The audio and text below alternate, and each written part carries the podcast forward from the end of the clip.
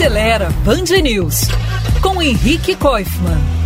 A Citroën revelou no começo de fevereiro na Índia a versão totalmente elétrica do hatch compacto C3. Ele é capaz de rodar até 320 km com uma carga de bateria. Seu motor desenvolve o equivalente a 57 cavalos de potência, o que pode até parecer pouco, mas com mais de 14 kg de torque, ele deve ser até bem espertinho no trânsito. Tanto por dentro como por fora, esse C3 é praticamente idêntico ao que é fabricado pela Citroën aqui no Brasil desde o ano passado, em Porto Real, no estado do Rio. Embora a marca diga que não pretende lançar ele no nosso país, é bem possível que isso acabe acontecendo daqui a algum tempo. Afinal de contas, a plataforma CMP do C3 já foi criada para receber também um motor elétrico. Ou seja, se o mercado aqui ficar interessante para carros a bateria, Citroën poderia começar a produzir essa versão rapidinho.